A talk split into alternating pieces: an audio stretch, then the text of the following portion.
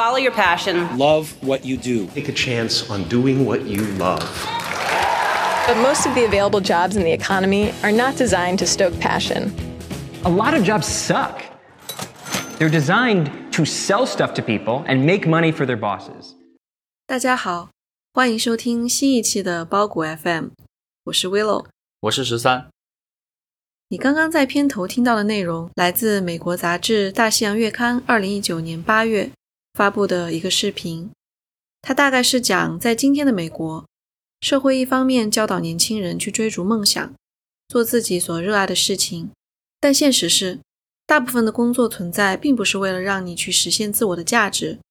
而是为了把东西卖给消费者，然后让老板赚到钱。同样是在二零一九年，《大西洋月刊》发表了一篇。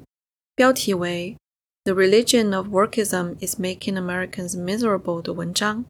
中文翻译过来大概是“工作主义的信仰正在让美国人变得悲惨”。前面说的视频其实就是这篇文章的一个延展。作者 Derek Thompson 认为，工作已经代替了上帝，成为很多美国人新的信仰。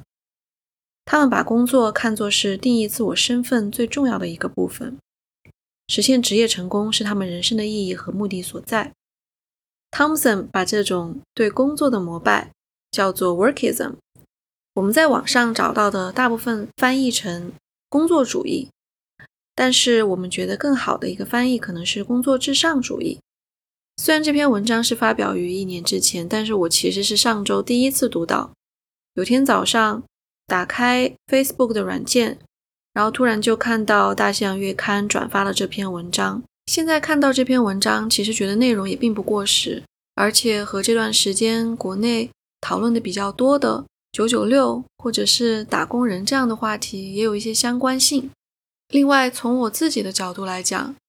其实这段时间在考虑转行的事情，很大程度上就是因为在目前所从事的这个工作当中，觉得很难找到。意义和价值感，但是读到这篇文章的时候，就让我重新去思考，是不是真的应该在工作当中去寻找生活的意义？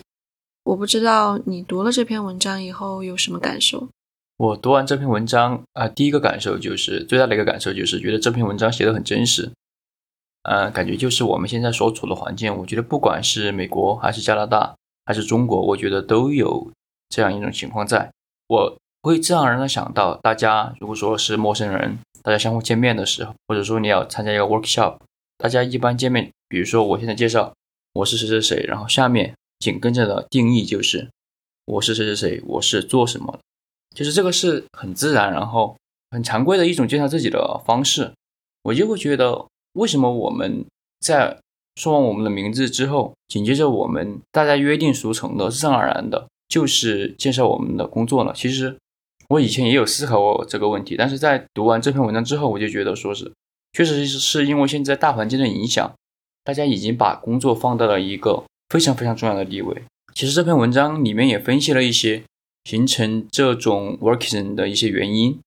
嗯，他有说美国的保险，美国的保险很贵，对吧？如果说你没有保险的话，你看病是非常贵的。你刚刚说到，嗯。关于美国人买保险这一点，其实我们也不是很了解，因为我们没并没有在美国生活过。对对，嗯，只是从这篇文章了解到，啊，当然就是我也知道说，在美国，如果你真的是非常低收入的人群的话，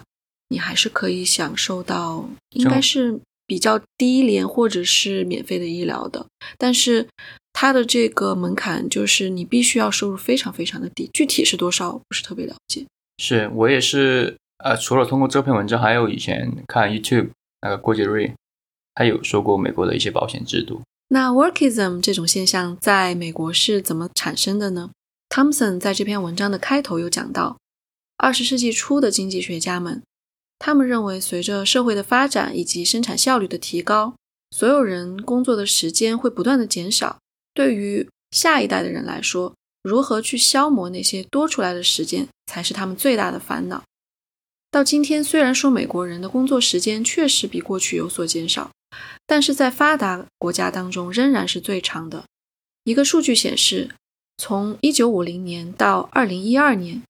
德国以及荷兰人每年的平均工作时长减少了百分之四十，但是在美国这个时间只减少了百分之十。而且非常奇怪的是，美国的富人不仅是比其他发达国家的人工作时间更长，而且他们的工作时长也超过了美国的低收入人群。汤姆森还写道：“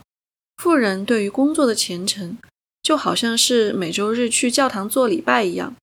对他们来说已经不知道休闲是什么了。只有在工作中，他们才能觉得在做自己，而财富的积累是最能让他们感到快乐的事情。”所以说，workism 其实是最初在富裕阶层流行开来的，后来逐渐传播到了美国的老百姓当中。就像你刚刚有讲到的嘛，之所以说这种工作主义能够被广大的人所接受，主要还是因为在美国，它的社会保障制度不是很健全，没有全民医保，也没有针对所有人的带薪产假或者是育儿津贴，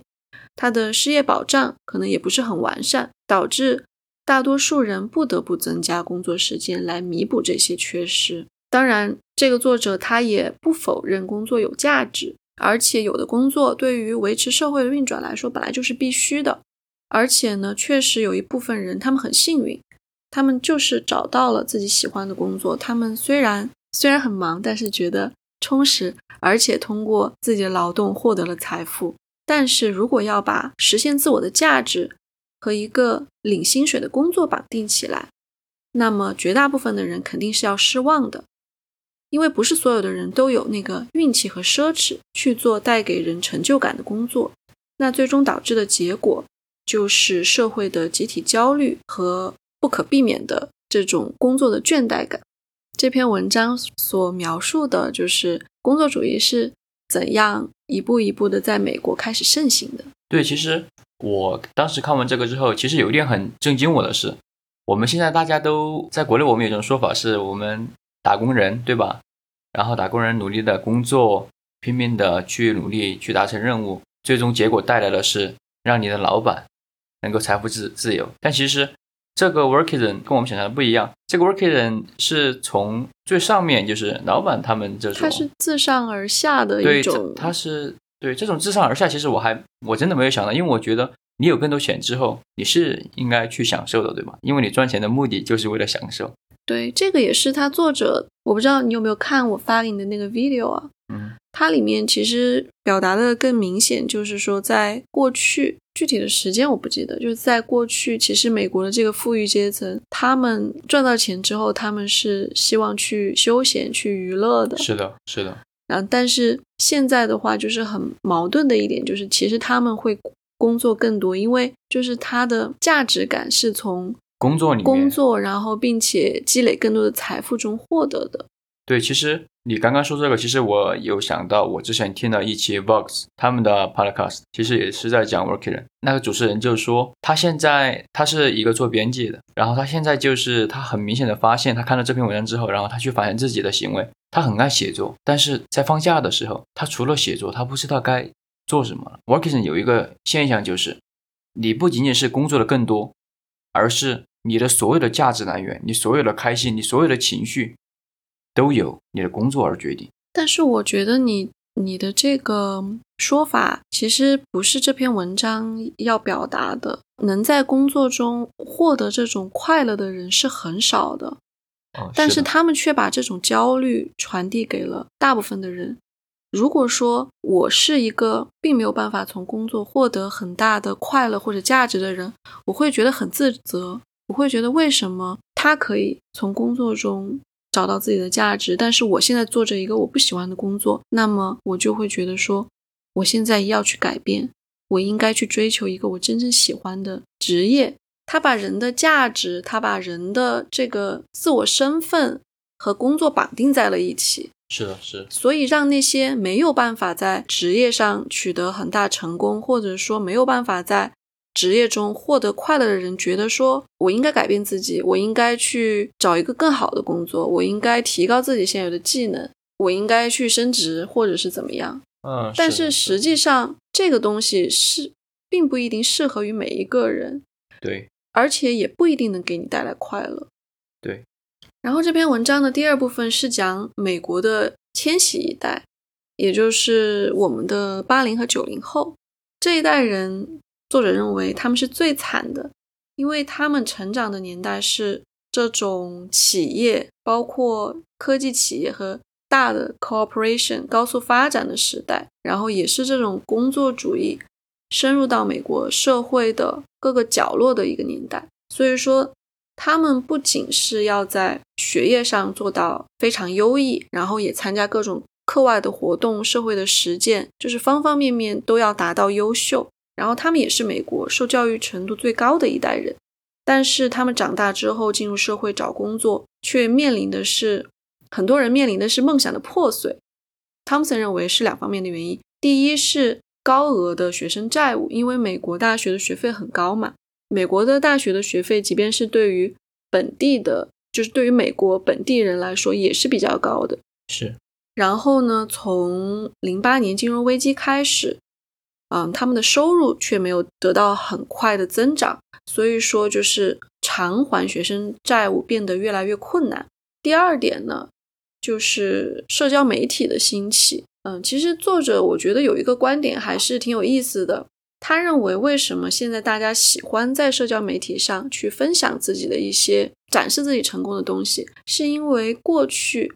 大部分的人都是蓝领工作。比如说，他说他的祖辈可能都是在农场上工作的，然后过去这些人他们的工作成果是看得见、摸得着的。比如说建造房屋，比如说采矿，或者是炼造钢铁，这些都是实实在在可以看到的东西。但是现在大部分人从事的是。脑力劳动，他们的工作成果有的时候是没有办法去量化的，也没有办法去看得到、摸得着的。所以说，他们到社交媒体上去分享一些自己的、展示自己生活或者是职业的成功，才能够让他们有这种成就感。在社交媒体上，这些对于啊自己的生活的展示，就是这种视觉化的呈现。啊，让所有的人看到之后都增加了很多的压力，因为他觉得说，呃，为什么我没有人家那么好？我为什么我不像他这么成功，对吧？但是就像开头在视频里面听到的，这些已经取得了成功的人告诉年轻人，你们去追求自己的梦想，do what you love，而且年轻人其实也相信了这一点。其实对于很多的年轻人来说，我做一份工作真的不仅仅是为了温饱，不仅仅是为了领一份薪水，而是通过这个工作来实现我自我的价值。但是最讽刺的就是，他们被教导去追求自己的梦想，而不要把收入、不要把公司工资看得太重。但是他们却是美国历史上负债最严重的一代人。就刚刚你说的，其实有一点就是关于社交媒体这一块，我觉得为什么大家现在会有这个压力在，其实也跟大家喜欢用这个有关，对吧？是因为很多人在用，很多人喜欢去分享，嗯，你工作的一些成果或者怎样。我觉得大家喜欢分享这个的原因有一点还是，除了现在你做那种创意啊，或者说是靠脑力劳动的工作，嗯，你可以通过你现在的这种分享，然后来获得一些。目光来获得一些关注，还有一点，我觉得是它有一种很及时的反馈，就是你能很及时的获得一些赞呐，一些评论呐。比如说像以前是这样，你就算是以前蓝领蓝领的工人，他修一栋房子，他房子修好之后，然后比如说他朋友路过，他说这是我盖的，别人说啊好漂亮，对吧？但现在不是这样，现在是我还处在工作的状态当中，我可以分享我工作的每一步，我可以分享我的 workflow。我每一步都分享给大家，我每一步都可以获得关注，有一种成瘾的感觉在，就是我每一次的动态，我每一步的 update，即使它最终没有形成一定的结果，但是它也可以让我获得及时的一些关注，及时的一些赞美吧，可以说是。嗯，其实我觉得它里面说的也不光是，当然他其实有提到说，就是大家觉得说加班了是一件可以值得去分享的事情，并且觉得。我很努力，对，然后希望能够得到大家的鼓励也好、安慰也好、赞美也好，是这个是一种一种证明吗？这这这是一种证明和带一点炫耀在里面。对，另外就是说，你对现在你对一些生活方式的展示，比如说你去哪里度假，嗯，你在哪里吃饭，你开的是什么车，这种展示其实也会无形的对其他人造成压力，就是说，为什么他获得了这这些东西，是不是因为我不够努力？然后，所以说我应该要去在自己的工作和职业上投入更多的时间。然后去获得更多的物质上面的收入，然后去达成这样的目标，对吧？有一点这个意思在里面吧？对，是吧？我听你的感觉好像是这样。然后关于另外一点，你刚刚说的，其实我之前也想说，就是现在有一个很流行的说法，就是做自己热爱的工作，或者说是，嗯，在找到自己热爱的工作之前，都别放弃。我觉得这个说法它本身就有一点问题，因为这个说法它就已经加了一定的预设，这个预设或者说这个说法的前提就是每个人都会有热爱的工作，对对，但是事实上是，也许就有人。不管是什么类型的工作，他就是不喜欢工作本身，我就不喜欢工作。但是现在流行的说法是，预设就是每个人你肯定会有热爱的工作，只是你还没找到，要么你已经在其中，要么你还没找到。就是说你一定会有，但是我的感觉是不一定每个人都会有热爱的工作，因为有人他就是不喜欢工作。但是现在整体的环境又是觉得说你必须要靠工作才能实现你自己的价值，同时你也要靠工作。来获得你的物质的收入。另外，最重要的是，现在 working 最重要的一点是，好像是你不热爱你的工作，好像就是有一种原罪。不是说你要热爱你的工作，而是你你可以不热爱你的工作。当你不热爱你现在做的工作的时候，你应该去思考，我真正热爱的是什么？是这个问题，你知道吗？就是所有人会告诉你。当如果你现在不满意你现在的工作，那是因为你还没有找到你真正的 passion 所在。你应该去寻求你的这个 passion。嗯哼，但是但是这是一个很奢侈的事情。对，这是个这是个极其非常奢奢侈的事情。对啊，而且这个社会上本来就有很多工作，它就是不有趣，它就是无聊的，对吧？对，就像其实这篇文章里面有说，在美国。岗位最多的工作是什么？收银员是收银员，对吧？那没有人想做收银员，对，也不一定，也不一定，也可能有很小一部分人是喜欢做的。OK，但是确实是有很大一部分人不喜欢做。然后，其实这个作者他在最后一部分就是有点像在寻找一种解决方案嘛。首先，他觉得第一个可能的解决方案是从公共政策方面开始，比如说。推出 universal basic income，就是全民基本收入，让大家不用再为基本的收入而担心。比如说全民医保，或者是带薪产假这种福利政策。如果说能够有这些政策的话，自然而然很多人就没有必要去增加自己的工作时间。但是这是很难的，对，对吧？至少在目前来说是比较难的。就只是一个梦想，而且这也是不够的，因为前面也说到了，对工作最痴迷的，最开始是有钱人的阶级。对我觉得这个作者还是有有一点天真，他说其实也可以，就是让美国的大众去做一些自下而上的运动，比如说通过冥想、通过宗教这些方面来改变这种工作成为他们生活重心的这种问题。是，肯定是会有人慢慢的从一个。小的地方开始高呼我不喜欢，高呼我觉得这样是错的，然后一步一步蔓延扩散开来，就跟就跟 working 它最开始形成的时候一样，它不是自古以来就有了，它就是最近几十年的产物。就刚刚说到作者他提供的一个解决方案嘛，第一个就是说人们应该不要把工作放在自己生活的重心，不要让它去定义自己。更深层次的改变是让工作回到最初的目的，也就是 buying free time，把这些空余的时间花到真正能够让人感到快乐的事情上，比如说你的爱好、陪伴家人和朋友聚会等等。其实这些事情说起来好像很简单，但是实际上，当你在休闲放松的时候，很多时候你会有一种负罪感。我不知道你会不会？是，我觉得这个是很多人都有的一种。情况嘛，就是觉得说，你空闲下来的时间，也是要用来提高自己，做自己对自己有有益有利的事情。就是现在，就是单纯的去享受自己放松休闲的时间，我觉得变得很难。难道其实不难？主要是你要克服自己心里面那道障碍，就是你感觉这样是很邪恶的，或者说是是很没有效率的，是很浪费时间的。我现在的感觉是，现在很多人会告诉你说，工作确实不是你的全部，你应该有一个自己的副业，对吧？现在很多人说你要有一个副业，这个副业的话可以是一个你的爱好，但是好像你的你做这个副业的目的，最终还是能够把它变成一个能够赚钱的东西，而不只是一个单纯的爱好。不是你说副业，副业那不也是一种工作吗？你就已经用了“业”这个这个字，它不也就是一种工作吗？这个只是翻译嘛？你如果用英文来讲，很多人会说 side project 这样子的，就是在你的工作之余做一个你喜欢的 project。那这个 project 可不可以是就我躺在床上发呆？这个算不算一个 算不算一个 project？当然不是啊。那那这个不是那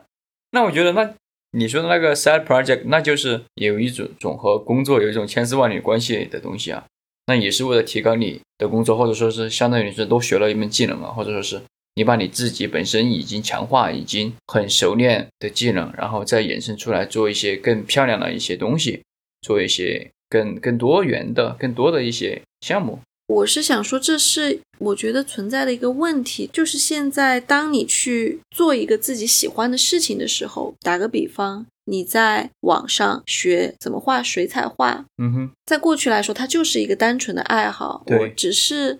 因为我画的开心。但是现在好像变成了说，我画了这个水彩画，学会了之后，如果说我能够用这个画水彩画的这个技能变成一个能够赚钱的东西，那才是最好的。就是我觉得好像你有一个单纯的爱好也很难，就是或者是说你有三个爱好，对吧？那这个时候你要考虑哪一个爱好更能让我有一个变成一个能够给我带来收入的东西的时候，你可能会花更多时间去做这个。是，现在这种情况是挺普遍。我觉得这有简单来说，我觉得就是把爱好或者说你喜欢的事情也变得有一点功利化，对吧？就是也变得要和。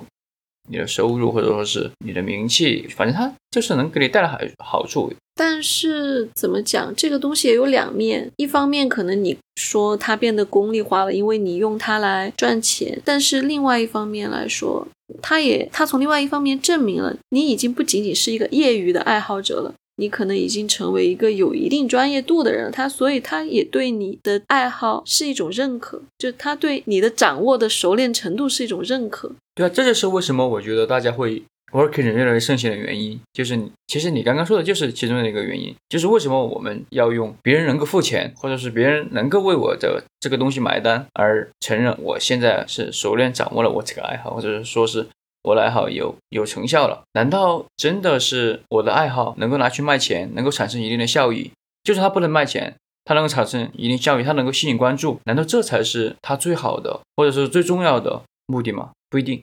呃，另外一点呢，我觉得是说回到刚刚 working 这个，就是大家为什么在空余的时间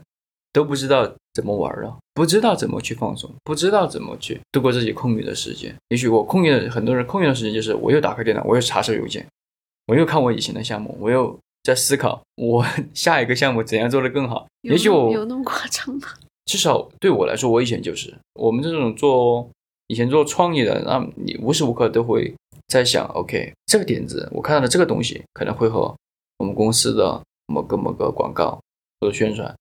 能够产生一定的关联。我觉得是这是一个好的 idea，我就会在手机上马上记下来我的想法。我在下班的路上，我要上班的路上，我在平时周末的时候，我都会有这样的这样的一些行为，而且我相信这个不是个例。对对，这个是，或者是有人会告诉你说，你去休息这几天，给自己充充电，然后你再回来可以更好的工作，就好像说是我去放松是为了给自己充电，然后回来之后还是为了工作，就是。说白了，我的放松，我的休闲，最终还是目的，还是为了能够让我之后能更有效率的工作。是，其实这就是问题所在，就是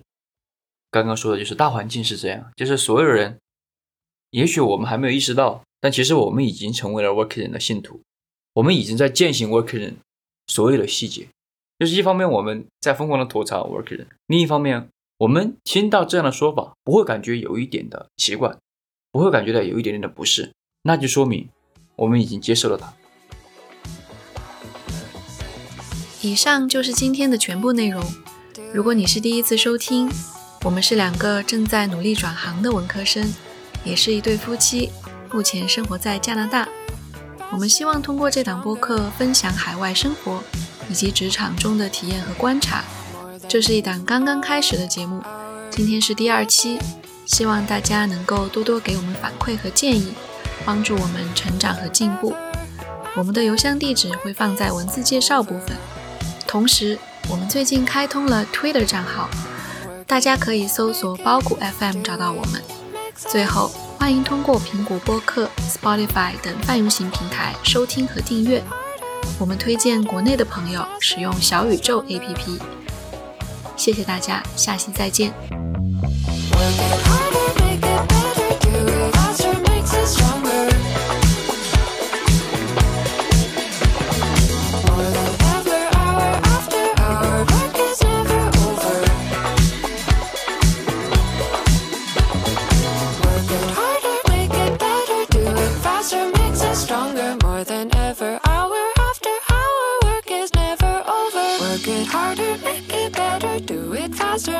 Stronger. More than ever, hour after hour, work is never over.